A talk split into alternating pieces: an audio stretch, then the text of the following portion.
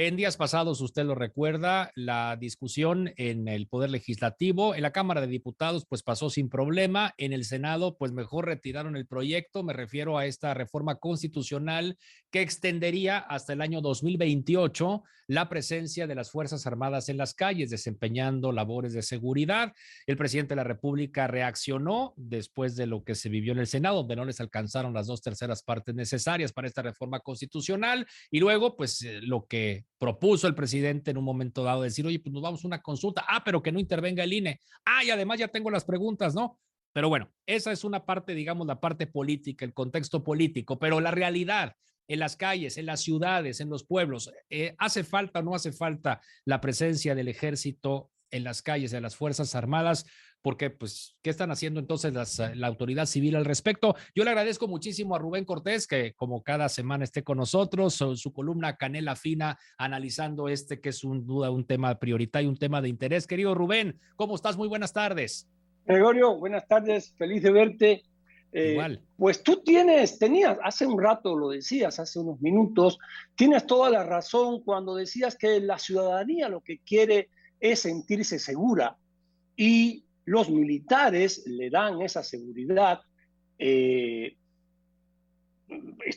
por ejemplo, en la Ciudad de México, yo me siento más seguro de que Omar García Harfuch, un profesional, sea el que conduzca la seguridad pública, y creo que hablo por millones de capitalinos, eh, porque es un profesional. Ahora, eh, el ejército está para eso. Hay una emergencia nacional desde hace tiempo, no de ahora, con la seguridad pública y el ejército está haciendo algo que debe hacer, está para eso, está para cuidarnos.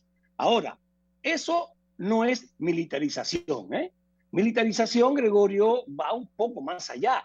Eh, una emergencia nacional que está atendiendo el ejército de seguridad, eso no es militarización. Militarización, por ejemplo, es que el ejército está tomando, creo que en contra de su voluntad, ¿eh? creo que los primeros que no quieren tener esa bronca política y con la política son los militares. ¿eh? El ejército tiene en este momento en sus manos 26 instituciones civiles. Están metidos en la política, lo están metiendo en la política eh, por primera vez desde 1946, lo están metiendo en la política y creo que no va a terminar bien eso. El, ejército está metido no solo en la política, eh, ojo, lo están metiendo en la política, también lo están metiendo en los negocios. El ejército no tiene que estar haciendo negocios. El ejército no tiene que estar haciendo negocios en el turismo.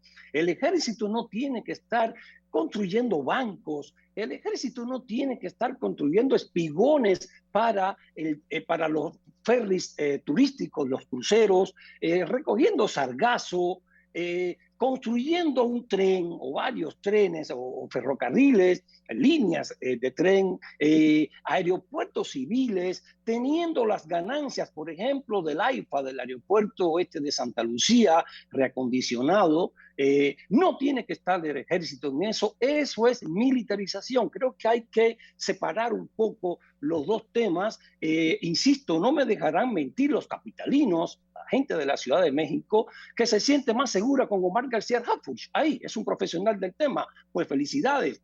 Pero no está metido Omar García Harfuch ni su institución, no está metido haciendo negocios, eh, no está dirigiendo el metro, no está dirigiendo eh, eh, los, los, comercios. Ese es el asunto, porque la militarización siempre ha terminado mal en todos los países, por eso han sido claros los países desde el siglo XVI que surge el Estado, eh, Gregorio, para resolver todos estos problemas, estos asuntos, el ejército siempre ha estado claramente dividido. Esta es la función del ejército, el privilegio de la fuerza, el privilegio de la fuerza coercitiva para defender a los ciudadanos. Y si en este momento México está en una situación de vulnerabilidad en la seguridad a causa de esta guerra contra el narcotráfico, porque es una guerra contra el narcotráfico, los narcotraficantes están armados y cada vez están mejor armados, entonces creo que lo que hay es que fortalecer legalmente al ejército, darle un encuadre jurídico para que pueda hacer este trabajo de seguridad con tranquilidad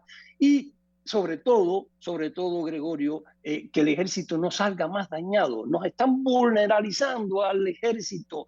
Y como esto del hackeo de hoy, eh, eh, es una, el ejército maneja la quinta parte del presupuesto nacional, que son casi 8 billones de pesos maneja una cantidad de dinero enorme y se le cae un, helicóptero el 15 de junio, Gregorio, porque se le quedó sin gasolina y murieron 14 efectivos. Es doloroso. Es doloroso que le hackeen las instalaciones eh, eh, cibernéticas como se lo han hecho, manejando tantísimo dinero. Creo que no es por incapacidad del ejército, creo que es porque lo están llenando de cosas y nos están debilitando al ejército, Gregorio. Eso es lo que está pasando. Eso no es militarización. ¿eh? Militarización eso. Tenemos un ejército fuerte. En efectivos y en recursos es más fuerte que 13 ejércitos de la OTAN. Es para que estemos orgullosos del ejército y no, por favor, para que no nos lo sigan debilitando y exponiendo al escarnio y a la crítica pública, Gregorio. Claro, y ver qué sucederá entonces, ¿no? En el Senado de la República, en la eventual discusión y posible aprobación, ¿no? De esta reforma constitucional y que prolongaría la presencia del ejército en las calles y de las Fuerzas Armadas en general, ejército y marina, para desempeñar, ¿no, Rubén? Tareas, tareas de seguridad. Pero esto también habla de que no se hizo lo necesario en muchas partes del país para contar con policías fuertes, ¿no? O sea, el ejército está reemplazando, está sustituyendo lo que en teoría debió de haber realizado la autoridad civil. Así es, y el ejército nunca lo ha querido, siempre lo ha dicho, ahí han estado los generales diciéndolo a partir de 2006, que lo tomaban como un asunto de emergencia nacional. Creo que la ciudadanía Creo que las instituciones y las instituciones no se defienden solas, la ciudadanía tiene que defenderlas. Creo que nadie, mucha gente no ha hecho su chamba, no ha hecho su trabajo, no ha hecho su labor y entonces ahora el ejército al final de estos años, de 2006 para acá, el ejército está metido en un... Eh, berenjenal, para decirlo de manera coloquial, en unas arenas movedizas que no le están haciendo bien. Gente que no criticaba al ejército antes lo está criticando ahora. El ejército está perdiendo voces que antes tenía voces eh, autorizadas, voces serias, voces con ética, lo están criticando sin la verdad y es porque el ejército está aceptando todo, está aceptando hacer cosas que la verdad no va a terminar bien. La historia no se repite, pero, la historia lecciona, Gregorio, y en otros países no ha terminado bien esta militarización, que es que el ejército tome funciones que no le corresponden. Cuidarnos sí le corresponde y si es en una emergencia, pues bienvenido sea. Yo prefiero que me cuide un militar a que no me cuide otra persona que no esté capacitada ni esté eh,